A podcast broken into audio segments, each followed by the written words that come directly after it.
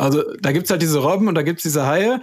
Und das Heftige ist halt, dass diese Dokumentationen, die man kennt, die werden halt meistens ähm, da gedreht, wo ich im Wasser rumgetrieben bin. Krank. Barfuß oder Badelatschen? Der Urlaubsguru Reisepodcast. Barfuß oder Badelatschen? Eigentlich barfuß, aber ich habe so ein paar wunderschöne Birkenstock-Badelatschen aus Gummi und die haben mich viele Jahre begleitet und ähm, deshalb Badelatschen. Kann man gut nachvollziehen. Herzlich willkommen zu unserer heutigen Ausgabe. Basti, Basti Risse ist heute zu Gast. Wir freuen uns mega, dass du da bist, Basti. Also erstmal ich herzlich mich willkommen. Auch sehr. Vielen Dank, schön, dass ihr euch gemeldet habt. Ja. Sehr gern. Und, und euch äh, zu hören. Ja, wir erzählen gleich, warum wir uns schon seit vielen, vielen Jahren kennen und äh, was du für eine besondere Geschichte zu erzählen hast. Und äh, da können wir uns auf jeden Fall schon drauf freuen. Da gibt's einige coole Geschichten, die dann jetzt äh, in der nächsten Stunde auf uns zukommen. Und ähm, ja, Daniel, wir stellen ja unseren Gästen immer wieder erstmal noch so ein paar interessante Entweder-Oder-Fragen und das würden wir natürlich auch gerne mit Basti machen. Und da haben wir uns natürlich nicht lumpen lassen, Basti, und haben wir ein paar mhm. äh, Fragen ausgegraben und da sind wir schon mal gespannt, was du da so antworten wirst. Dann hau mal raus. Dann fange ich mal an. Buch oder Podcast? Ähm, Podcast. Soll ich sagen, warum? Gerne. Ja, weil ich keinen Platz für Bücher habe in meinem Gepäck. Ansonsten Bücher gerne. Ja, das ist nochmal. Es gibt aber auch E-Books, also rein theoretisch.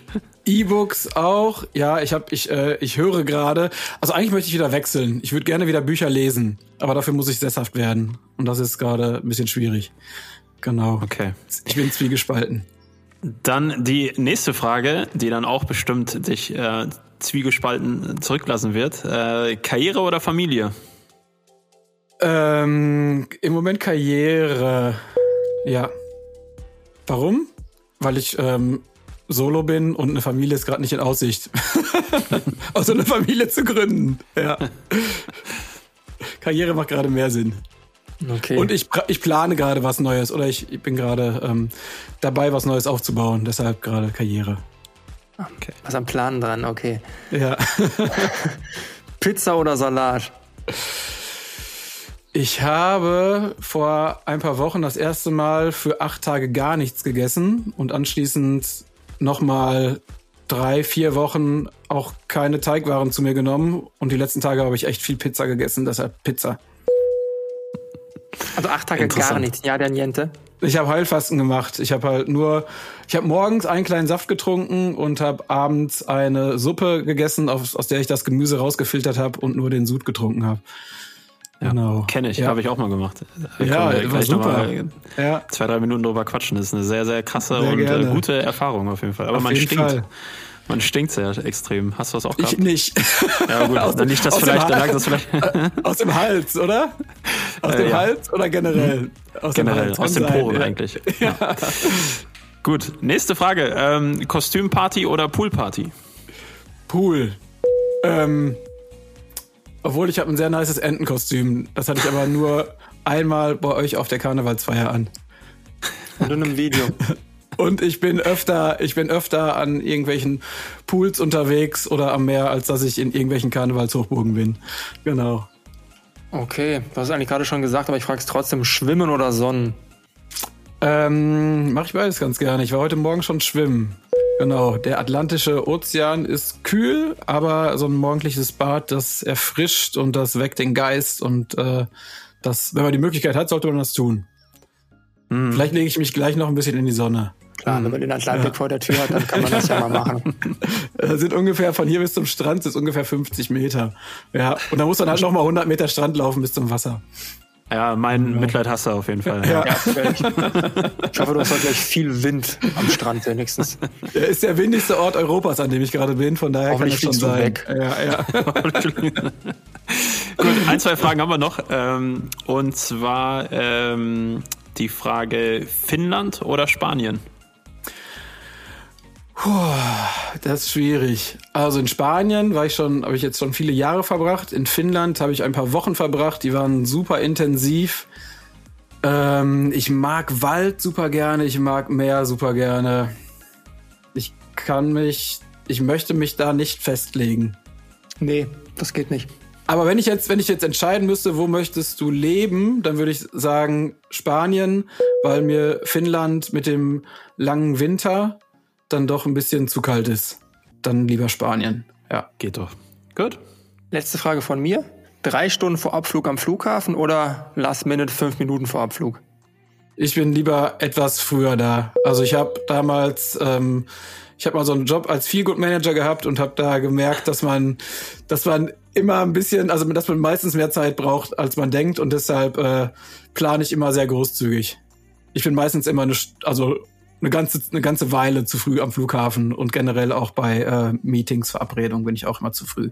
Ja. ja ich kenne das von den Leuten, die mir sagen, dass sie schon ewig auf mich warten. Also sorry übrigens, dass es heute ein bisschen länger gedauert hat, bis Alles wir hier gut. starten konnten. Ja. Ähm, waren aber natürlich technische Probleme. Also in dieser Hinsicht, ähm, ja, Basti, also wie gesagt, wir haben es gerade schon ein bisschen angekündigt, äh, freuen uns auf jeden Fall, dass du dabei bist und äh, freuen uns auch auf das, was du erzählst. Und man konnte jetzt gerade schon so ein bisschen heraushören, dass das auf jeden Fall eine interessante Persönlichkeit ist, die hier gerade uns gegenüber am Mikro sitzt. Und äh, ja, wir wissen das natürlich ähm, deutlich äh, besser, weil wir dich ja auch schon wirklich ähm, über viele Jahre kennen, wie ich vorhin gesagt habe.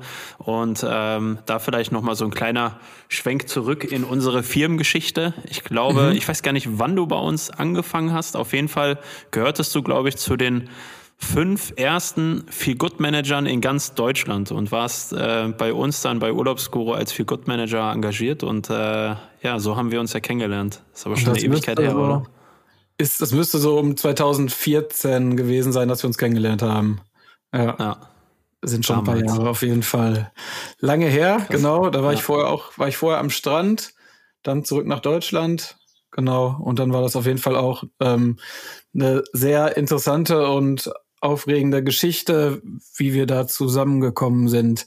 Ich kann mich noch an das Vorstellungsgespräch erinnern und an das anschließende, wie nennt man das, wo dann nochmal nachgefiltert wurde. Das Casting. ja, Casting macht ihr, macht ihr generell ganz gerne. Haben wir auch das eine oder andere gemacht bei Urlaubsguru damals. Ähm, das war schon, äh, war schon super interessant und äh, sehr krasse Erfahrung für mich. Und ich war damals auch echt ähm, echt verwundert und angetan, dass ich das, äh, dass ich den Job damals bekommen habe. Das war ähm, schon eine, war eine tolle Sache auf jeden Fall. Ja. ja. Ja. Ich weiß noch, Daniel, dass wir gesagt haben, wenn wir einen Feel Good Manager für, für das Team quasi einstellen, dann äh, soll auch das Team entscheiden. Und so haben wir, glaube ich, die Vorauswahl gemacht. Und das war dann auch das äh, Casting, von dem Basti jetzt gerade gesprochen hat, dass wir da dann, ich glaube, aus unterschiedlichen Abteilungen, mhm. verschiedene Geschlechter, alles so querbeet haben wir so, einen, so einen Querschnitt gemacht und die, ich glaube, es waren nachher fünf, sechs Leute oder so und äh, die durften dann nachher die letzten zwei, drei Kandidaten dann kennenlernen und äh, ja, Basti, da ist aber sowas von äh, gewonnen, das weiß ich noch, du hast auf jeden Fall da den, den Laden gerockt und äh, was dann ja auch völlig verdient dann äh, bei uns. Ja, dann derjenige, der als erstes als Feel Good Manager dann entsprechend auch ähm, für Furore gesorgt hat. Weil ich glaube, unser damaliger Fall. Pressesprecher Jens hatte ich, glaube ich, vor jede Kamera gezogen, die er gefunden hat. Oh je, und damals, das war so, das war so krass. Ähm, ich weiß auch, als wir so die ersten, als ich vor der ersten Kamera stand, die hat Jens auch damals selber in der Hand gehabt und ich habe, glaube ich, ungefähr 20 Versuche gebraucht, um einen einzigen Satz in die Kamera zu sprechen. Ja. Also übelst kamerascheu und ähm, dann hat Jens teilweise mir noch dann sag das doch mal so und so, Basti. Ich habe es versucht und das, äh, das hat echt eine Weile gedauert und es hat sich am Anfang auch nicht ganz so natürlich angehört. Aber mittlerweile habe ich tatsächlich ganz gute Mikrofon- und äh, Kameraerfahrungen auch gesammelt in den letzten Jahren. Ja. Mhm. Kann ich vielleicht später noch mal ein bisschen was zu erzählen. Gerne. Wir brauchen jetzt ja auch nicht über die alten Zeiten irgendwie im Detail reden. Ich meine, es war auf jeden Fall eine coole Zeit ähm, ja. und macht auch mega Spaß. Ich meine, wir hatten zwar immer über die Jahre immer so ein bisschen locker Kontakt, aber jetzt dann nochmal wirklich so intensiv einen, Podcast zusammen aufnehmen, ist halt schon irgendwie mega cool. Äh, vor allem, als wir den Kollegen und Kolleginnen erzählt haben, dass äh, wir mit dir eine, eine Folge aufnehmen, dann äh, hast du so das, das Leuchten in den Augen der Leute wieder gesehen. Also du hast auf jeden Fall äh, einen mega bleibenden Eindruck hinterlassen. Aber trotzdem bist du ja dann irgendwann abgehauen und das lag ja nicht daran. Also irgendwann waren die Zeiten Zeichen auf, oder standen die Zeichen auf Trennung, ähm, lag aber, soweit ich mich erinnere, korrigiere mich, wenn's, wenn ich es falsch wiedergebe, lag es ja daran, dass du gesagt hast, ey, so toll das auch bei euch ist, aber ich kann nicht mehr im Büro arbeiten. Ich muss wieder ans Meer zurück. Das war ich das, was ich mir gemerkt habe. Ich glaube einfach, weil ich schon vor Urlaubsguru einfach schon sehr viel Zeit am Meer verbracht habe und schon jahrelang als, ähm, als Kitesurf-Lehrer gearbeitet habe und viel auf Reisen war, dass ich, ähm, das waren ja zwei Jahre, glaube ich, bei Urlaubsguru ungefähr, mhm. ähm, dass es dann irgendwann einfach so weit war, dass ich wieder zurück musste, weil ich mich so sehr auch dran gewöhnt habe, halt viel draußen zu sein, an der frischen Luft zu sein. Und dann ähm, wird es irgendwann schwierig, glaube ich, äh, viel Zeit im Büro zu verbringen. Genau. Ja. Also es war ein toller Job und ich glaube auch ein einzigartiger Job. Ähm, aber irgendwann hat mich das, ähm, das Meer wieder gerufen. Ich musste einfach wieder raus. Genau. War dann auch ähm, war ja mit mit äh, zwei weinenden Augen auf jeden Fall bin ich gegangen, ähm, aber es war im Endeffekt äh, was die richtige Entscheidung. Ja. Ja. Ja, wir haben noch versucht, dir so viel frische Luft wie möglich zuzufächeln, damit wir die Fenster aufgerissen haben, aber hat alles nichts gemacht. Weil das Meer konnten wir mal eben nicht nach Holzwickede äh, bringen. Das ist schwierig. Obwohl ja. ich habe gelesen, wenn alle Pol, wenn wenn alles Eis der der Welt schmilzt, das stand im National Geographics, dann liegt Dortmund am Meer. Von daher, wer weiß. Ja. Man muss immer die Vorteile im Allem sehen.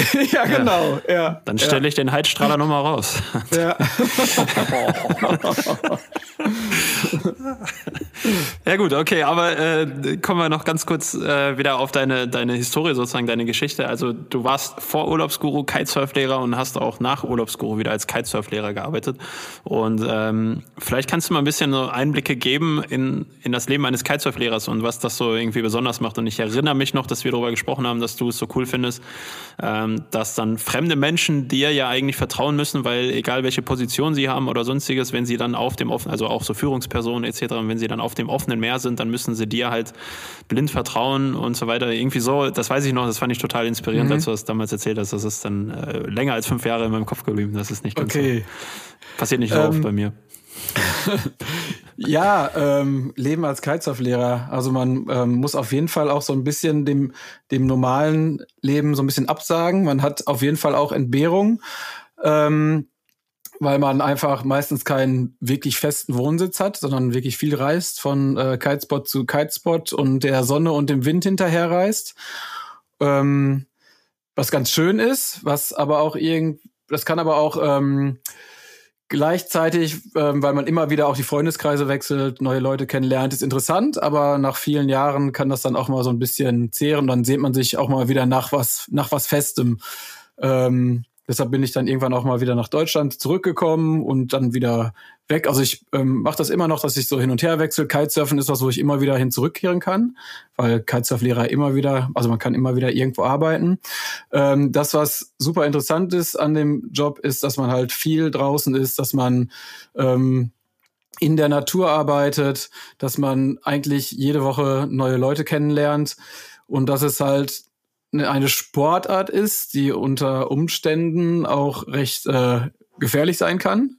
Wenn man da jetzt einen ähm, Kite-Lehrer hat, der nicht genau weiß, was er tut, ähm, dann kann man sich da schon äh, gefährden, wenn man sich an äh, so ein ähm, 10, 12, 13, 14 Quadratmeter Kite hängt und der Wind dementsprechend stark ist. Und äh, da ist es dann im Prinzip egal, wer da als Schüler auftaucht, wenn derjenige nicht auf mich nicht, nicht wirklich zuhört mhm. und nicht das tut, was ich ihm da gerade sage, dann schießen sie sich halt einmal durch die Gegend und das kann dann unter Umständen kann das in einem ziemlich harten Crash enden. Und ich hatte auch schon äh, wirklich viele oder einige Schüler, die vorher schon sehr schlechte Erfahrungen gemacht haben. Ähm, die ich dann, da musste man dann erstmal an der Angst arbeiten, bevor man überhaupt mit dem Kitesurfen, über das Kitesurfen nachdenken konnte. Ähm, deshalb ist das ähm, nicht immer nur einfach nur Spaß und irgendwie ähm, tagsüber im Meer planschen und abends Party machen, sondern das ist auf jeden Fall auch was, was mit Verantwortung zu tun hat. Und man hat teilweise dann auch ich habe auch schon 80-Jährige unterrichtet, äh, junge Mütter, wo man dann denkt, okay, äh, die muss ich auf jeden Fall sicher vom Wasser bringen, weil die hat, da steht mhm. draußen ein kleines Kind, was wartet und dann macht, hat die Mama halt dann bei mir einen Kurs gemacht und ein paar Jahre später kam, ähm, kam die Mutter mit dem Kind dann wieder zurück, als das Kind das entsprechende Gewicht erreicht hatte und hat gesagt, so Basti, wir vertrauen dir, bringen unserem Kind mal Kitesurfen bei. Also da gehört okay. auf jeden Fall auch viel Vertrauen dazu und ähm, generell gibt's halt auch echt viele Leute, die den Sport gerne ausprobieren möchten, die ansonsten nicht sehr viel Sport. Also es gibt sportliche Leute, die zum Kitesurfen kommen. Es gibt Leute, die ähm, nicht viel Sport machen, aber trotzdem die bunten Schirme so schön finden und den Sport dann mal ausprobieren möchten. Und äh, dann aber nicht so wirklich realisieren, dass es auch eine Extremsportart ist, die mittlerweile schon sehr sicher ist, muss man dazu sagen. Ähm, aber man muss dann teilweise schon Leuten, die nicht besonders sportlich sind, eine Extremsportart nahe bringen und das dann auch noch so machen, dass das Ganze sicher abläuft. Das kann schon mhm. mal ein bisschen herausfordernd sein. Und da muss man teilweise auch, arbeitet man mehr als, äh, als Therapeut äh, und weniger als Kitesurf-Lehrer. Genau. Da muss man Leuten schon oft viel Mut zu sprechen und ihnen vermitteln, dass sie das, äh, dass sie das schaffen können. Genau. Ja. Und es gibt ganz wenige Leute, denen ich, glaube ich, in den, ich mache das jetzt so fast seit fast zehn Jahren, äh, denen ich in der Zeit gesagt habe, mach vielleicht lieber was anderes. Also es gibt da sehr wenige Leute. Bei den meisten klappt es dann irgendwann. Genau. Okay. Das lässt hoffen, Daniel. Ja. ja. Habt ihr das mal geplant? Irgendwann haben wir äh, darüber gesprochen. Definitiv haben wir schon. Ja. Aber irgendwie haben wir uns ja. bisher noch nie so dann tatsächlich in der Urlaubsregion dann erwischt. Äh, vielleicht muss man es einfach doch langfristig planen. Ähm, ja. Aber äh, ich, ich frage mich halt noch so, weil ich war jetzt zum Beispiel äh, mit Martina ja, äh, durfte ich schon häufiger mal auf Hawaii sein und dann haben wir da mal einen Surfkurs gemacht, also klassisch das Surfbrett einfach gewählt und hatten auch einen Surflehrer etc. Und äh, das hat mega Bock gemacht und man konnte da dann entsprechend ähm, ja auch als Einsteiger relativ schnell doch schon auf dem Brett stehen und so weiter. Also weißt du, was ich meine? Also das, das ging schon Wind, klar. Das kann man also als, oder Wellenreiten? Äh, Wellenreiten ist das dann okay. gewesen, ja. ja. Also ohne Segel. Das fängt schon an. Ohne Segel, genau. Ohne, ohne Segel, okay. Ja. ja. Und äh, das, das hat ganz gut geklappt und äh, war, war ein fantastischer Spot dort natürlich auf der Insel. Und, äh, Hawaii, ja, auf jeden Fall. Ich war noch nicht definitiv. da. Definitiv. Ja, siehst du mal. Ja. ja da gibt's auch Kitesurfer. da gibt's auch Kitesurfer. Aber ähm, worauf ja. ich hinaus wollte, ist, ähm, kann man das jetzt, äh, weil uns natürlich auch viele zuhören, die klassisch einfach irgendwo in äh, Mittelmeer oder sonstiges in den Urlaub machen, dann für eine Woche oder zwei oder so. Wie viel, wie viele Tage muss man denn fürs Kitesurfen denn einplanen, damit man auch wirklich irgendwann, kann man das weiß nicht, braucht man da einen Tag für oder sollte man schon deiner Meinung nach ähm, da irgendwie mehrere Tage für einplanen oder ist das auch irgendwie auch für blutige Anfänger wie, wie Daniel und ich es sind, möglich, also, dass man da relativ schnell schon was irgendwie auch erreichen kann? Ich sag mal, für einen durchschnittlich sportlichen Menschen, ähm, an einem einfachen Spot, heißt zum Beispiel, wenn ich jetzt in ähm, Holland ans Eiselmeer fahre, da gibt's einen Spot, der heißt Mirns und da kann man 800 Meter weit rauslaufen ins Wasser. Das Wasser ist die ganze Zeit nur knietief. Okay. Das ist halt relativ, ist ein relativ einfacher Spot. Da kann man innerhalb von, sag ich mal, von drei Tagen als durchschnittlicher sportlich, durchschnittlich sportlicher Mensch kann man schon mal so die ersten Meter fahren. Relativ, vielleicht, vielleicht ein bisschen kontrolliert, vielleicht viele fahren auch dann in den ersten drei Tagen relativ unkontrolliert. Ähm, be bevor man dann aber selber wirklich alleine klarkommt und auch da wieder rauskommt, wo man gestartet ist, das ist nämlich die Kunst, da vergehen auf jeden Fall einige Wochen. Und wenn man das dann, das Gleiche, ähm, ich bin jetzt gerade in Tarifa, äh, in Spanien, wenn man das hier macht, bei tiefem Wasser, Atlantischer Ozean, Wellen, dann vergehen da schon einige Wochen, bevor man auf dem gleichen Stand ist. Also es kommt immer darauf an, ähm, wie sportlich man ist, was man für Bedingungen vorfindet. Hat man guten Wind, hat man schlechten Wind, hat man gar keinen Wind. Ähm, also ich hatte schon Leute, denen habe ich innerhalb von drei Tagen äh, oder, oder zwei Tagen habe ich es beigebracht und die konnten es mega gut, weil sie einfach super talentiert waren. Und es gab ähm, Leute, die habe ich jährlich immer und immer wieder gesehen. Die kamen immer wieder zum Urlaub, haben bei mir Kaltunterricht genommen und äh, man hat immer wieder von quasi nicht von vorne angefangen. Ähm, aber es kann teilweise schon sehr lange dauern. Und dann ist so ein, also es macht super viel Spaß. Aber Kiten ist auch, nicht der, ist auch nicht der günstigste Sport jetzt. Ne? Also man muss schon fürs Material einiges hinlegen und auch die Stunden sind nicht besonders günstig. Deshalb empfehle ich jedem, der das ausprobieren möchte, empfehle ich vorher mit einem Lenkdrachen zu üben, sich einfach aufs Feld zu stellen und üben, üben, üben, weil Kiten besteht sozusagen aus 80 Prozent Kite-Kontrolle und dann kommt auch das Brett dazu. Ja, und wenn man okay. so ein Kite richtig gut unter Kontrolle hat, dann kann man sich ganz viele ähm, Stunden sparen, genau, ganz viel ähm, Zeit sparen und auch Geld sparen, ja. Ja, richtig guter Tipp. Danke auf jeden Fall dafür. Äh, ich dachte, oder so wurde es mir von meinem Surflehrer gesagt, dass äh, es bei mir vorteilhaft war, weil ich wohl früher Skateboard gefahren bin und dadurch dann einfach schon Erfahrung mit dem Board an sich hatte und dann wusste, wie ich dann halt entsprechend auf so einem Board stehen musste. Also selbst, also ich, boah, also es ist früher als kleines Kind, als Teenager stand man so ein bisschen auf dem Skateboard, das war es aber auch. Also ich war jetzt kein, kein Skater im herkömmlichen Sinne. Da weiß man schon mal, ob man mit dem rechten Fuß oder Und- mit dem linken Fuß vorne Ja, steht. genau, genau richtig. ja, ist schon Ja. ein Vorteil. Wobei dieses ne- jedes Jahr neu wieder von vorne anfangen, da wird es bei mir gerade beim Grundkurs im Tanzen so sein. Also da, da, ich weiß, Herr Daniel, kennst, kannst du gut nachvollziehen, glaube ich, ja? Tanzen, nein, braucht braucht kein Mensch. Also, Ich tanze ja super gerne, ne? Ja, also jetzt nicht Standard, aber so gerne ähm, elektronische Musik. Ja, und die letzten zwei Jahre in Berlin habe ich auf jeden Fall habe ich auch viel getanzt. Wenn ich dann mal in Deutschland war, war ich in Berlin und das macht, hat schon Spaß gemacht auf jeden Fall. Okay. Also warst bei uns in Dortmund, bist danach wieder ins Meer gegangen, hast wieder als Kitesurf-Lehrer gearbeitet, warst dann zwei Jahre in Berlin und bis jetzt wieder unten in Andalusien ist es, glaube ich, also in Südspanien. Ja, aber während den zwei Jahren Berlin war ich auch mehr unterwegs als in Berlin. Ah, okay. okay Genau, Okay. ja. Das war halt dann damals nur, oder ist immer mittlerweile meine Base. So, ich ähm, bin dann, wenn ich in Deutschland bin, eigentlich in Berlin. Und ein Ja. bisschen, ein bisschen im Ruhrgebiet, genau. Das kann man, Ruhrgebiet kann man ja nachvollziehen. Genau, ja. das schöne Ruhrgebiet. Ja. So sieht's aus. ja, Ähm, was wir gerade gar nicht geklärt haben, ist, wie du selbst zum Kitesurfen gekommen bist. Also du hast gerade Stimmt. sehr erklärt, dass du das Leuten beibringst, aber seit wann machst du das und wie bist du zu dieser Extremsportart gekommen? Also, ich, ähm, ich war schon immer, ich war früher immer viel in den Bergen, war super viel Snowboarden früher und irgendwann ähm, hat ein sehr guter Freund von mir hat mit, äh, der Sport studiert und hat dann ähm, Kiten gelernt und dann bei einer ähm, Schule in Holland angefangen als Kitelehrer zu arbeiten. Und er hat mich dann mitgenommen nach Holland, hat mir es so ein bisschen gezeigt und während er dann andere unterrichtet hat, habe ich viel selber geübt im stehtiefen Wasser und äh, viel probiert und ähm, habe es dann mit so ein bisschen Anleitung ähm, ich habe es mir nicht selber, bei, nicht selber beigebracht, aber ähm, ich sag mal, ich hatte, glaube ich, weniger Anleitung als die Schüler, die ich jetzt unterrichte.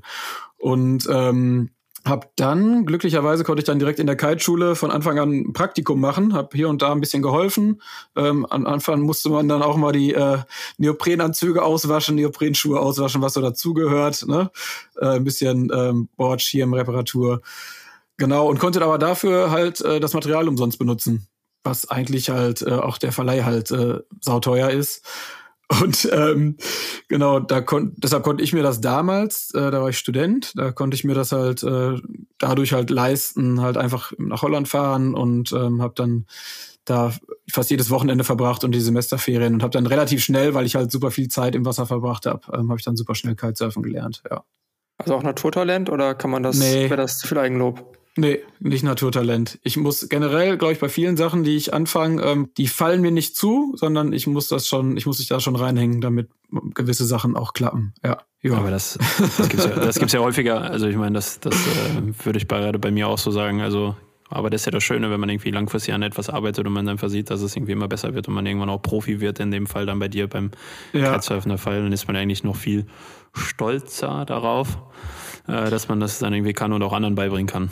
Finde ich eigentlich ganz, ganz gut und wichtig, dass einem nicht immer alles zufliegt im Leben. Ja. Genau. Ähm, eine Frage habe ich noch zum Kitesurfen und zwar, jetzt hast du gerade selber gesagt, dass wenn die nicht auf dich hören, etc., dass es dann schon mal gefährlich für die sein kann und dass dann auch mal irgendwann zum großen Dann Crash muss man auch mal laut werden. Ja.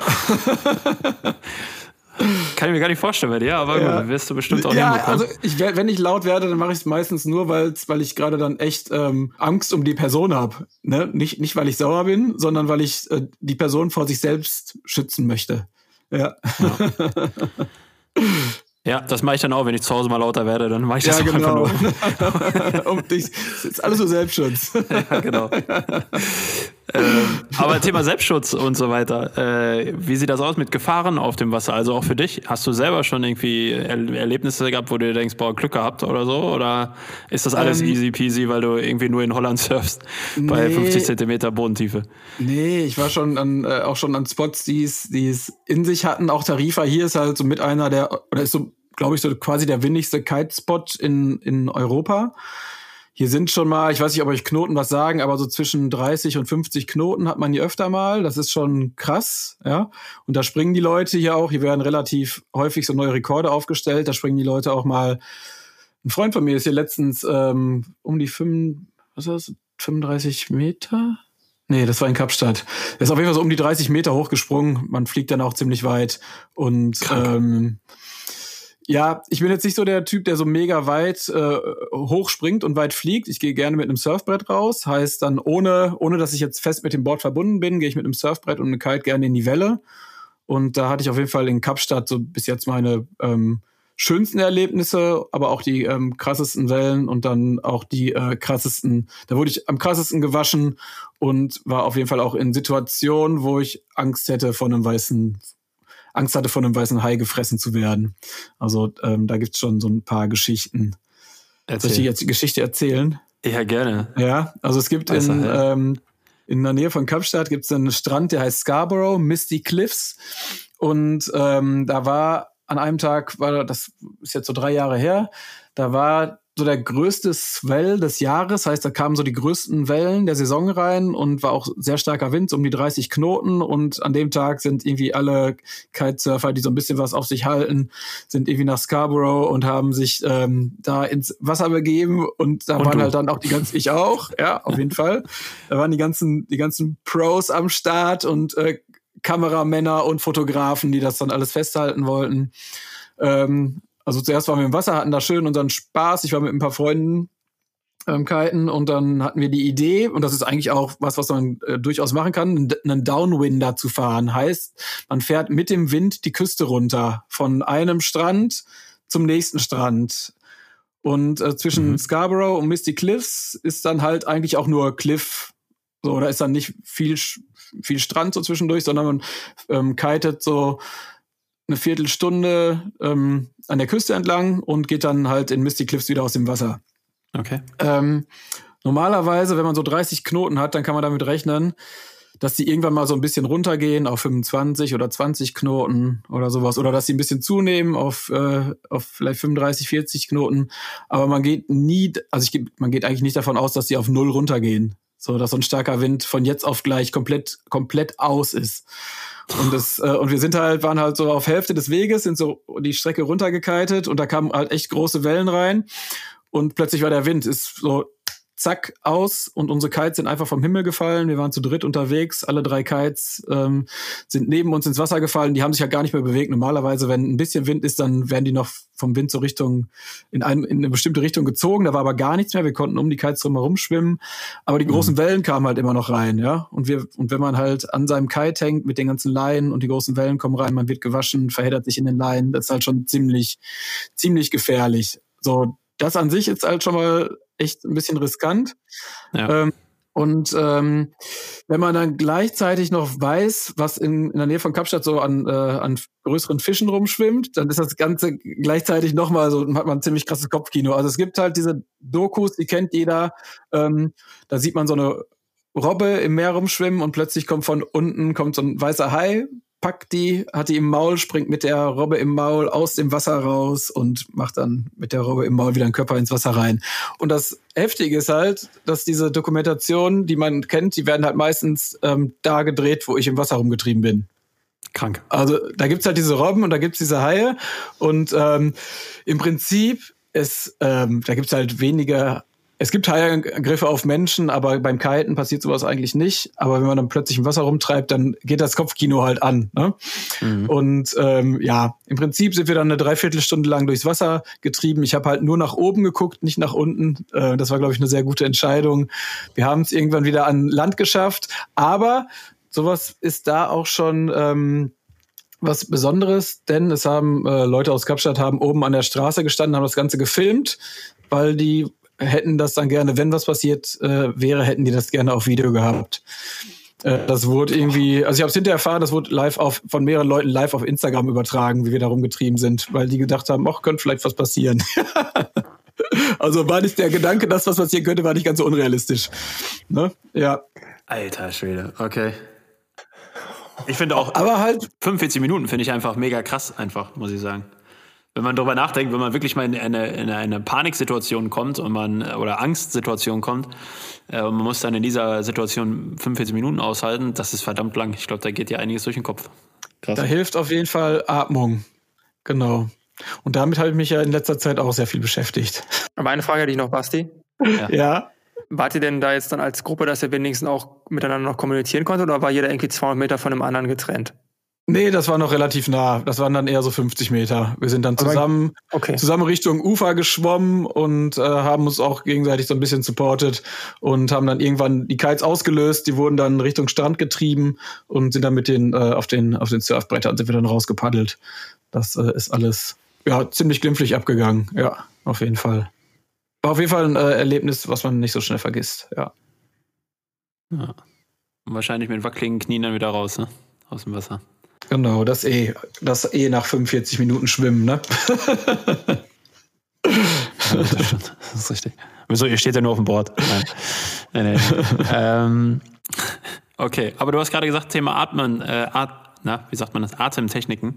Äh, das ist ja genau das Thema, was dich jetzt in den letzten Jahren sehr stark begleitet hat und äh, was du da jetzt auch sehr stark forciert hast.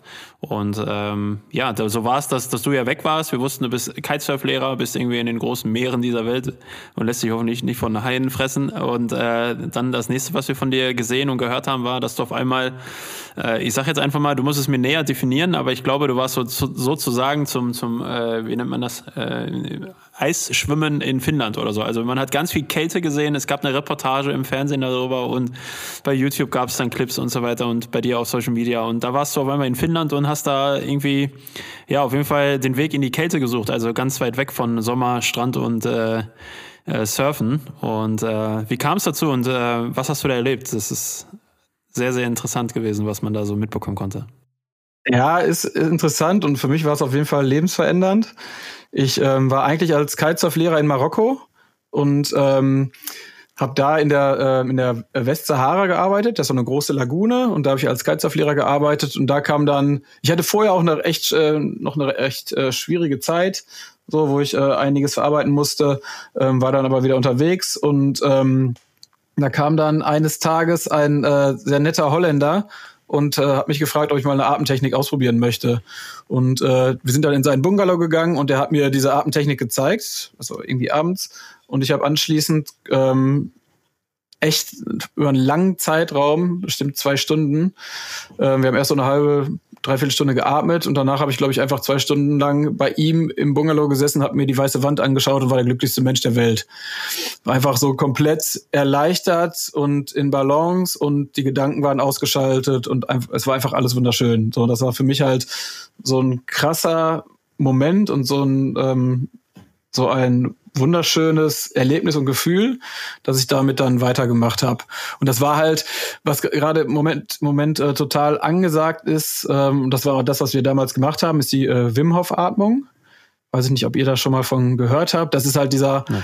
Holländer, der ähm, der ähm, kann halt durch seine, durch diese Atmung und durch Meditation kann er seinen ganzen Körper, sein ganzes Immunsystem sozusagen beeinflussen, seine Körpertemperatur steuern. Ähm, der Wim Hof wird auch äh, The Iceman genannt. Äh, der macht so ganz verrückte Sachen wie auf den äh, Kilimanjaro Himalaya steigen, nur in äh, Shorts, ähm, oberkörperfrei bei äh, minus 40 Grad ohne Pause, also ohne sich an die Höhe anzupassen. Ähm, ähm, und das macht er halt durch, durch ähm, Atmung und Konzentration. Und ähm, das, was er halt im Extrem macht, kann man halt auf den normalen Menschen auch übertragen. Und ähm, gerade diese Wim Hof Atemtechnik, die habe ich dann über mehrere Jahre ähm, täglich gemacht. Und das war für mich einfach, weil man bei dieser Atmung schüttet man Glückshormone aus, gleichzeitig ähm, es gibt so einen langen Nerven im Körper, der Vagusnerv, der wird äh, dabei angesprochen und der beruhigt das ganze Nervensystem. Also man kommt in einen meditativen Zustand und man kann dadurch einfach, wenn man das ist ein super Tool, wenn man Stress hat oder wenn man irgendwas verarbeiten muss, um ähm, damit ähm, beruhigend auf sich selber einzuwirken. Und man kann dadurch sein ganzes Leben um einiges entspannter gestalten und ähm, auch die Perspektive switchen. Also manchmal, manchmal, manchmal sieht man einfach nur das Negative. Und bei mir ist es so, sobald ich diese Atemtechnik mache, switcht mein Verstand oder mein, mein Geist einmal von negativ zu positiv. Und äh, man hat halt irgendwie durch dieses Tool die Wahl, ob man gerade gut oder schlecht drauf sein möchte. Kann man so ein bisschen, so ein bisschen, kann man, kann man sehr gut beeinflussen damit. Und äh, da habe ich halt äh, mich mich sehr stark mit beschäftigt und bin dann irgendwann über auch über denjenigen, der mir das in ähm, damals in Marokko das erste Mal gezeigt hat, diese Atemtechnik. Derjenige ist dann irgendwann nach Finnland gezogen und hat da so eine Art Retreat aufgemacht, mitten im Nirgendwo nahe des ähm, Polarkreises. Und äh, er hat mich damals dahin eingeladen und gefragt, ob ich dort nicht was veranstalten möchte. Und ich bin dann einfach mit einer Gruppe von fast zehn Leuten sind wir dahin und haben dann dort geatmet, Yoga gemacht. Ich bin ähm, in der Zwischenzeit noch nach Indien gereist, ähm, habe eine Yogalehrerausbildung gemacht. Ähm, also wir haben wir haben vor Ort Wahnsinn. dann viel äh, Yoga gemacht, geatmet, ähm, sind ähm, ins Eiswasser gegangen, halt ähm, das ist einer der größten natürlichen, saubersten Seen ähm, Europas dort.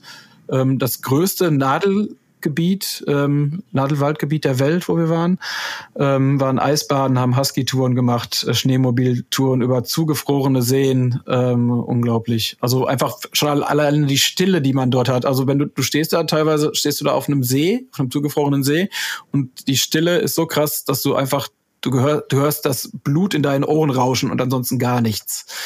Ähm, das ist schon so Natur und Atmen in Verbindung ist schon mega, mega intensiv. Und was ich jetzt ähm, vor ungefähr einem, seit einem halben Jahr ähm, unterrichte, ist noch mal ein bisschen was anderes. Und dabei, das ist noch mal eine andere Technik und dabei geht's dann noch etwas tiefer und durch diese Technik kann man wirklich in sein Unterbewusstsein eindringen. Das nennt sich äh, Conscious Connected Breathing.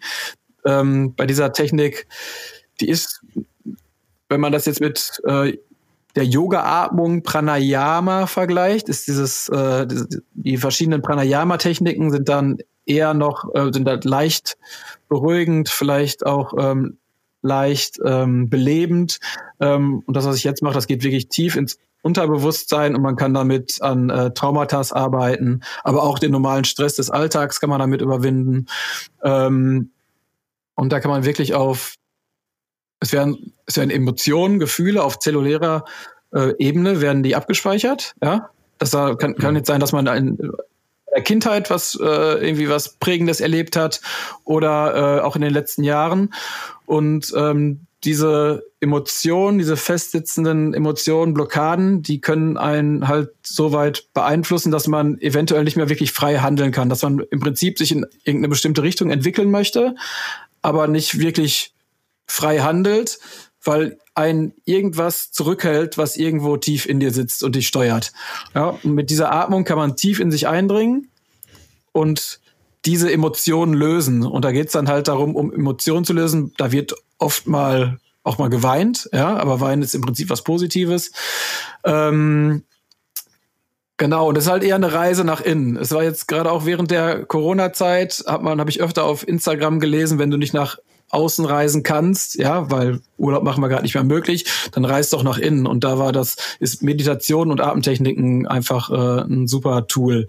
Genau, und das äh, mache ich jetzt seit ähm, einem halben Jahr, dass ich das regelmäßig unterrichte, auch online unterrichte und auch in Tarifa jetzt in kleinen Gruppen hier unterrichte. Und das ist sehr intensiv und es gibt ähm, viele Menschen, die sagen, dass das das Beste ist, was sie in ihrem Je Leben jemals getan haben. Und die haben vorher schon ganz viele tolle Sachen getan, ähm, weil es einfach mal etwas Krass. ist, was man vorher noch nie so gemacht hat. Also man hat, man hat körperliche Sensations, man spürt seinen Körper, wie man ihn vorher noch nie gespürt hat, und man spürt auch seinen Geist, wie man ihn noch nie gespürt hat. Und man fühlt teilweise, dass man einfach nur pure Energie ist. Also das ist ähm, ganz unglaublich.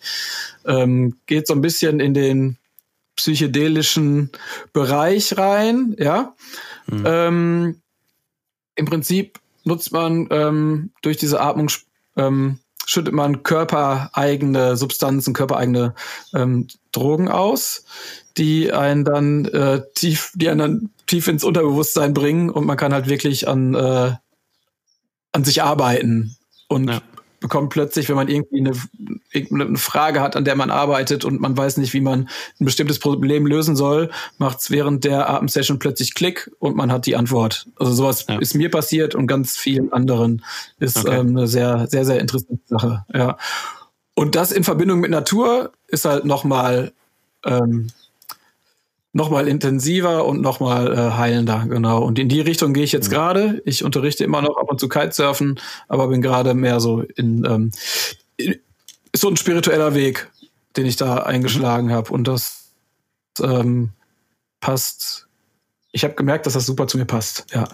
und ich das super gerne und von äh, Herzen mache, ja.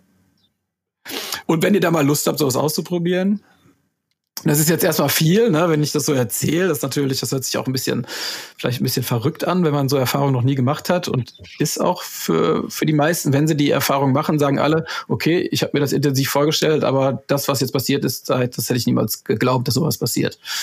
Ja, also kann schon eine sehr okay. ähm, intensive Erfahrung sein. Aber halt sehr heilsam. Und für viele Leute, die auch wirklich Probleme haben und teilweise ähm, zu einer Therapie gehen und äh, schon viele Sitzungen hatten, die sagen, okay, wir haben teilweise, also es ist nicht immer so, natürlich haben äh, Therapeuten ihre Daseinsberechtigung und helfen äh, sehr vielen Menschen, aber teilweise sagen Leute, ey, ich habe jetzt in dieser einen Atemsession habe ich jetzt mehr gelöst und ähm, die hat mir mehr geholfen als viele, viele Therapiesitzungen. Ja, ist sehr okay. interessant. Spannend.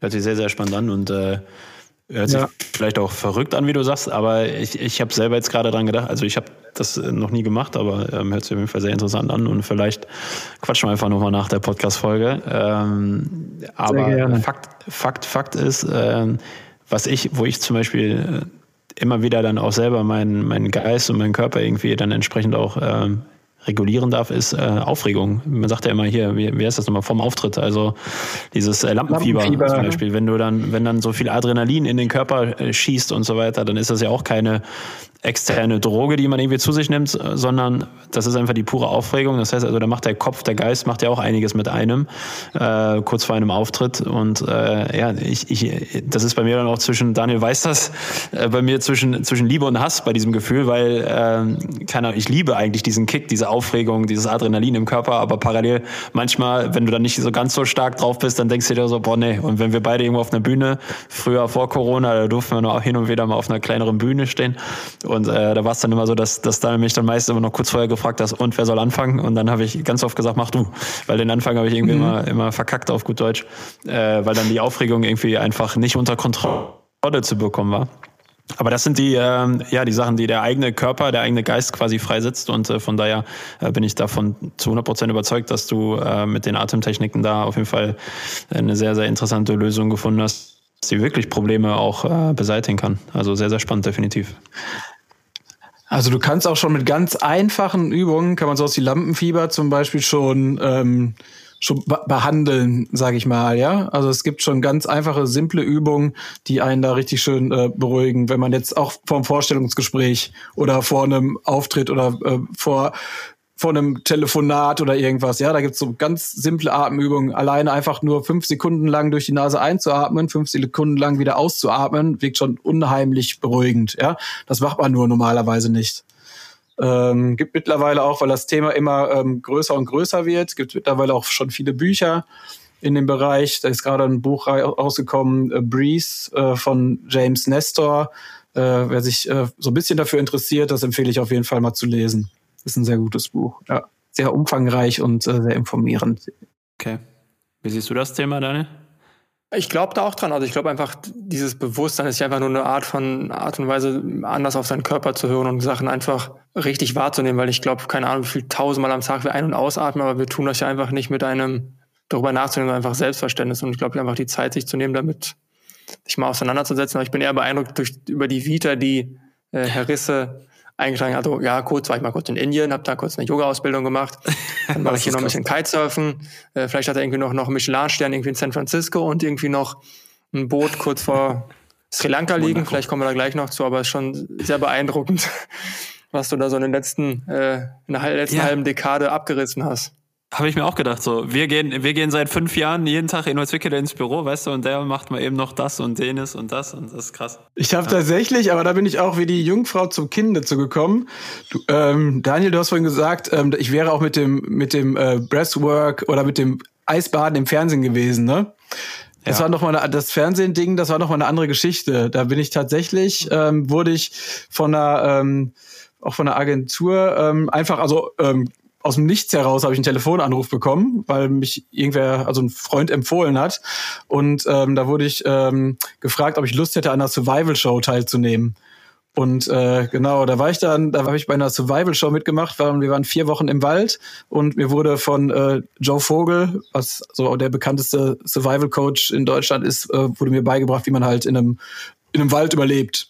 Genau da waren wir halt vier Wochen im Wald. Das war noch was anderes, aber das war auch halt, ähm, mit sowas habe ich nicht gerechnet. Das war auch jetzt ein einmaliges Ding, ja, aber war halt auch wieder schön viel draußen in der Natur, hat mir super gefallen und die haben anscheinend jemanden, haben so einen Naturburschen gesucht irgendwie und da meinte jemand, ja, ich kenne da jemanden, vielleicht hat er Zeit. Und da war ich gerade in Portugal am Strand, habe Kiten unterrichtet, habe einen Anruf bekommen und da war dann halt ein Fernsehteam dran, was gefragt hat, ob ich Lust hätte, bei einer Survival-Show teilzunehmen. Und die wurde dann zuerst auf Sky übertragen, hinterher auf RTL Nitro, glaube ich, irgendwie vor MacGyver. Ganz interessant auf jeden Fall, ja. Die Frage ist, konnte MacGyver noch was von euch lernen oder ihr was von MacGyver? ja. Beide voneinander. Ja, das waren aber echt, das waren ja. auch zehn Folgen, a 45 Minuten. Ähm, ja, aber es war eine einmalige Sache. Danach kam nichts mehr. War dann wahrscheinlich doch nicht so erfolgreich. Ja. Okay. Aber ja. lehrreich, ja. Ja, definitiv. Ähm, und ähm, wenn du, also ich meine, Daniel hat ja gerade auch zu Recht nochmal so ein bisschen reflektiert, wo du schon überall warst. Jetzt sagst du nebenbei, da war ich gerade in Portugal. Bei Portugal war bisher, glaube ich, noch gar kein Begriff. Das heißt also in Spanien, Portugal, ähm, Indien. Dann warst du noch auf Bali. Das war, glaube ich, noch vor Urlaubsguru, soweit ich mich erinnern kann. Dann äh, Kapverden warst du, glaube ich, wa? Kapverden habe ich auch mal ein halbes Jahr gelebt. Ja. ja. Okay. Ähm, sehr zu empfehlen zum Kitesurfen, auch ein mega sch schöner Spot, super schöne Strände, super schönes Wasser. Ähm, in Ägypten habe ich mal einige Monate gelebt, ähm, Griechenland, Sardinien, ähm, also es äh, einfach alles durchs Kitesurfen kam das, ne? Ich habe jetzt für halt für Kite ja. City gearbeitet, das ist so ein Kitesurf-Reiseveranstalter und ähm, die bieten halt Kitesurf-Reisen an und da ist man im Prinzip ähm, gibt da ganz viele Eventwochen im Jahr. Und ähm, die haben mich dann immer für einen Monat nach Griechenland ähm, geschickt, für einen Monat nach Sardinien, für einen Monat nach Ägypten, für einen Monat nach Marokko. Und ähm, da war ich dann immer einen Monat vor Ort und da kamen dann die, die ähm, Kitesurf-Schüler, die äh, kamen dann da in Gruppen an und wir haben dann ähm, mit zwei, drei Trainern um uns um die äh, um die Schüler gekümmert, jeweils eine Woche lang und da kam die nächste Gruppe und äh, dadurch war ich halt auch echt viel unterwegs, weil wir halt ja.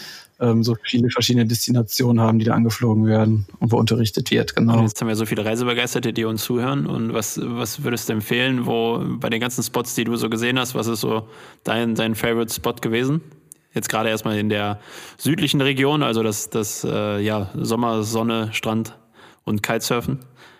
Ähm, also mein Favorite Spot zum Kitesurfen ist Kapstadt, auf jeden Fall. Aber ist kein Anfängerrevier, da muss man schon kiten können. Aber ansonsten, Kapstadt ist halt auch an sich einfach äh, wunderschön und hat äh, ganz, ganz viel zu bieten, auch ähm, kulturell. Und ähm, da kann man äh, super lecker essen gehen. Die haben so viele Foodmärkte. Ähm, die Stadt an sich ist toll. Man kann abends gut feiern gehen. Total schöne Cafés und Restaurants. Ähm, die Natur ist wunderschön. Man kann die Garden Route äh, runterfahren, hunderte von Kilometern am Meer entlang. Ähm, ist, ähm, ist paradiesisch. Natürlich auch viel, ähm, viel Armut. Ja? Wenn man da mal ähm, in so einem Township war, das ist nochmal ganz was anderes. Also da, wo wir Urlaub machen, gibt's halt auch echt Leute, die ein äh, nicht einfaches Leben führen muss man sich immer wieder vor Augen halten. Aber generell ist Kapstadt einfach ähm, echt wunderschön, ja. Bali auch wunderschön. Ähm, das Schöne bei mir war immer, dass ich halt ähm, nicht ein, zwei Wochen, sondern meistens dann für ein paar Monate halt immer an einem Ort war und da dann auch wirklich ähm, in, da, da so wirklich eintauchen konnte und äh, viel, ja. viel erleben konnte und mich mit den äh, Einheimischen connecten konnte. Das finde ich immer toll, ja.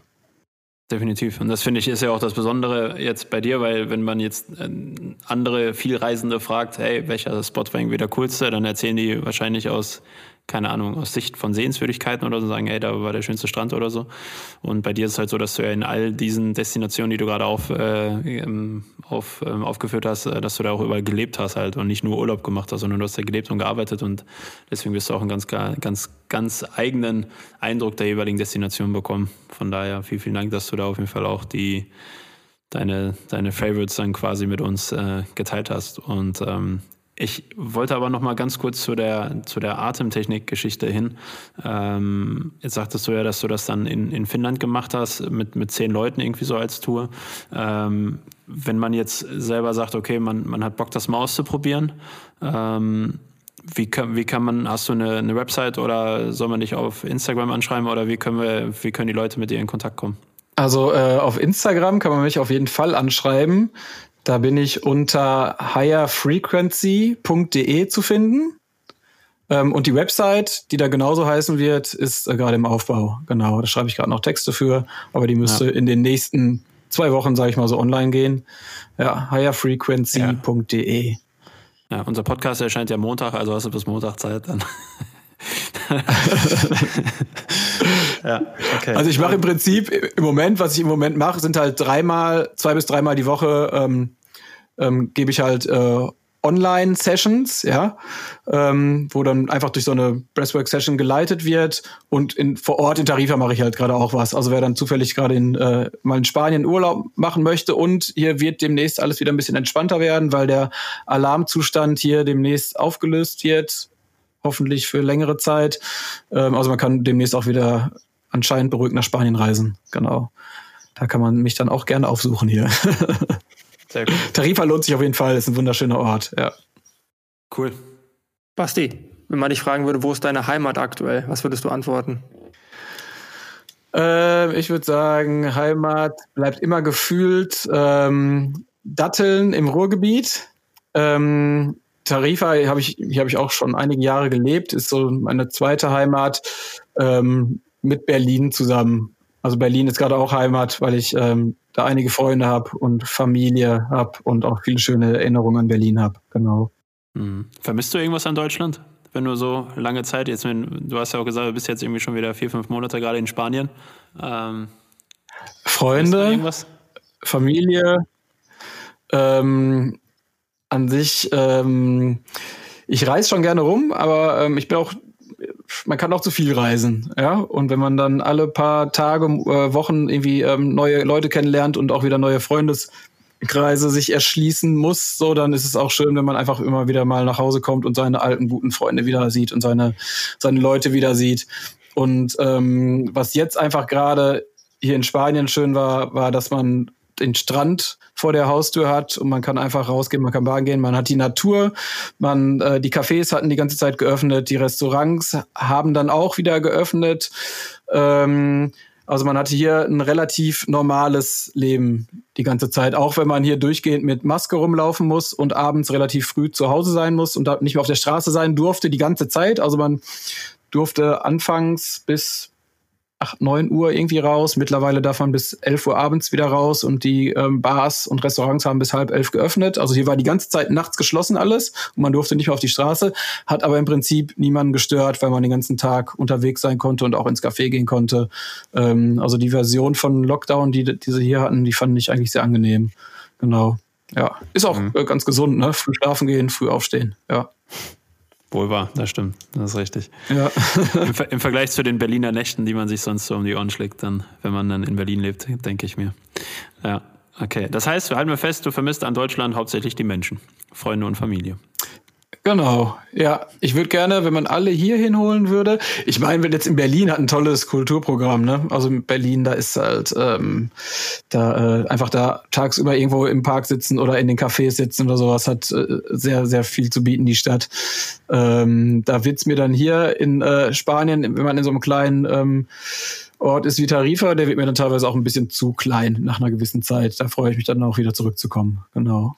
Okay. Daniel, wolltest du noch was sagen? Sah gerade so aus. Nein, nein, okay. es leckt ein bisschen gerade vom Internet, deswegen dachte ich, jetzt wusste ich nie, was sagen will. Okay, okay. Kein Problem. Ähm, ja, Basti, ähm, wir kommen jetzt auch so langsam zum Ende. Ähm, mhm. Und also erstmal vielen, vielen Dank nochmal. Hat auch super, super spannend, was du alles zu erzählen hast. Und ich wette mit dir, wenn wir in fünf Jahren eine Podcast-Folge nochmal aufnehmen zusammen, dann hast du wieder genauso viele Stories zu erzählen. Das ist echt krass. Ähm, aber es ist auch schön, dich einfach so zu sehen. Wir nehmen es ja gerade hier mit Video auf und äh, ähm, auch wenn die Internetverbindung nicht die stabilste ist, wie Daniel gerade schon angemerkt hat, aber trotzdem einfach schön zu sehen, wie äh, glücklich du aussiehst und gut du aussiehst einfach. Und äh, da sieht man einfach, dass du für dich da auf jeden Fall den, Sonne den Weg gehst. Und, ja. ja, danke. Mach uns nicht noch mehr neidisch, aber, aber äh, ähm, halten wir fest, ähm, Daniel und ich, wenn denn in Deutschland auch mal die Sonne scheint, wollen Daniel und ich eine große Radtour durch Deutschland machen und wollen mhm. die jeweiligen Local-Tipps der Podcast-Gäste mit dem Fahrrad abfahren. Und jetzt bist du ja nicht ganz so oft in Datteln, aber Datteln liegt Komm, natürlich mit dem Fahrrad sehr, sehr gut. gut gewesen. Ja, ja, ja. Was? Was? Was? Dann kommt in Berlin ja. vorbei. Datteln wäre echt mal ein Ziel gewesen, was realistisch für die nächsten Wochen ja, gewesen genau. Ja, ja, ja. Mit Berlin um die Ecke. Ja. Nein, nein, nein, nein, nein, nein, nein. Basti, Basti, darf uns, Basti darf uns auf jeden Fall einen Tipp für, für Datteln geben. Also, okay. wenn wir denn mit dem Fahrrad, wir dürfen echt quer durchs Land fahren, weil wir ja Gäste aus unterschiedlichen Regionen Deutschlands hier schon hatten bei uns im Podcast. Äh, und wenn wir ja. dann mit dem Rad unterwegs sind, fahren wir gerne auch durch Datteln durch deine alte Heimat. Und ähm, ja, auch wenn du da nicht regelmäßig äh, vor Ort bist, wirst du bestimmt wissen, wo wir da, weiß ich nicht, das beste Essen bekommen oder das beste Getränk bekommen oder was wir da Fall. sehen müssen. Und äh, dann, dann ja. gib uns mal deinen dein Local-Tipp für die Stadt Datteln. Mach ich sehr gerne. Ja. Ich habe da schon ein paar Geheimtipps. Soll ich das jetzt machen? Ja, ja, gerne, gerne. Wir notieren uns das dann. Ja. Okay. Oh Mann. Ich habe da was, das würde ich euch aber im Privaten, glaube ich, nochmal erzählen. Wir sind doch hier unter uns. Wir sind doch unter uns. Nee, komm raus jetzt. Ey, ganz also, ehrlich, wir, wir, nehmen hier, wir nehmen hier kein Blatt vom Mund. Datteln, Datteln hat unwahrscheinlich äh, schöne Kanäle und Fahrradwege. Ja, Datteln ist die größte, ist, in Datteln ist der größte Kanal, Kanalknotenpunkt Europas. Ja, da fließen ganz viele Kanäle zusammen. Äh, heißt, man kann da super schön Fahrrad fahren und auch schön flach am Kanal entlang ohne viele Steigung. Das macht das mhm. vielleicht dann noch ein bisschen einfacher. Ähm, und es gibt das Waldgebiet Die Hart. Wunderschönes Mischwaldgebiet. Genau, das kann ich jedem empfehlen. Und ich erzähle euch dann noch mal was über die Hart im Privaten. Das ist nämlich okay. nicht so ganz, das, das wäre was, das, das, was nicht so ganz legal wäre, deshalb erzähle ich das nur euch. Okay. Aber generell Verstand. an alle, die Hart ist wunderschön. Und da gibt, kann man auch wunderschön essen gehen. Da gibt es auch ein paar schöne Restaurants in der Hart. Ja. ja. Paar schöne ich sehe gerade schon, dass Daniel auf jeden Fall nebenbei schon den Blick auf den Monitor wirft und dann jetzt wahrscheinlich schon googelt und guckt, was ja, ist da los. Die Hard googeln. Die Hard. Die Hard oder Sei Hard? Die Hard. Eine Die Hard Basti Risse. Gucken wir. Die Hard. Ich will mich auf irgendeine Webseiten mit komischen Videos verlinken gerade, aber da klicke ich jetzt mal hier im Intranet der Firma nicht drauf. Okay, gut, lassen wir das lieber, hast recht. Ja, machen okay, wir, Basti, wir. wir fahren auf jeden Fall schön da durch das ähm, Kanalgebiet und auch durch den Wald und äh, du musst uns wahrscheinlich nur noch mal den Tipp geben, zu welcher Uhrzeit, an welchem Tag wir dort vorbeifahren müssen. Und äh, dann, dann genau. wir uns einfach mal beherzigen. Sehr schön. Da fällt mir nämlich noch eine Geschichte ein, das muss ich noch erzählen. Ich weiß doch, dass ich auf Hawaii aus Versehen sind wir mal so im FKK-Strand gelandet abends. Äh, war sehr interessant. Äh, keine Ahnung, was mich in, in Datteln erwartet. Vielleicht ist es was ganz anderes. Ich weiß es nicht, aber auf jeden Fall ähm, auch das ist eine Erfahrung wert. Auch, auch, auch Strand. So viel ist schon mal, so viel kann ich schon mal sagen. Er hat ja gesagt Mischwald. Ja. Ja. Mischwald. Gut, okay. Basti, vielen, vielen Dank, dass du dabei warst heute. Und, ja, ich habe äh, mich sehr gefreut. Ja, und äh, ja, wir werden dich auf jeden Fall, genau, definitiv, bleibt dir treu. Das ist eine sehr, sehr coole Aussage. Ja, ich werde euch mal, ich werde euch mal die Tage nochmal anhauen und dann könnt ihr mal mitatmen. Und eure Erfahrung ja. teilen anschließend. Ja, wäre super cool, ja. Ja, also wir hatten mal ja. äh, ein eine junge Dame, die auch äh, eine Yoga-Ausbildung in Indien gemacht hat und mit der haben wir auch, oder sie hat versucht uns zu überzeugen, dass wir mal einen Yogakurs bei ihr machen. Das ist äh, leider zeitlich äh, gescheitert. Wir haben leider keine Zeit gefunden dafür. Aber äh, bei dem Thema Atemtechniken, Daniel, kriegen wir hin? Klar. Ich wenn wir es hier on air sagen, ja. dann ja? Ja, cool. ja. Ja, Basti, dann machen Im, wir mal mit. Im Wald aber machen wir das. Im Wald. Kann man auch gerne machen. Also mir ist es egal, wie du das machst, Basti Daniel. uns Ich mach einlädt, das. dann ja. Okay. Nee, Basti, wir machen auf jeden Fall mit. Lass uns gerne in Austausch bleiben und wir werden auf jeden Fall auch nochmal, ähm, egal wo wir es hier veröffentlichen, die Podcast-Folge werden wir dich auf jeden Fall nochmal markieren und verlinken und so, damit ähm, die Leute, die sich Super. jetzt für das Thema interessieren, dann entsprechend auch bei dir melden können. Weil, ja, das macht auf jeden Fall Sinn und äh, ist, glaube ich, bei dir in Person auf jeden Fall bestens aufgehoben, das Thema. Gut. Vielen lieben Dank. Vielen Dank für die Blumen. Basti, alles, alles Gute dir und äh, wir hören uns. Euch auch. Macht's Bis gut. Bis Ciao. bald. Bis bald. Ciao, Basti. Ciao. Barfuß oder Badelatschen? Der Urlaubsguru Reisepodcast.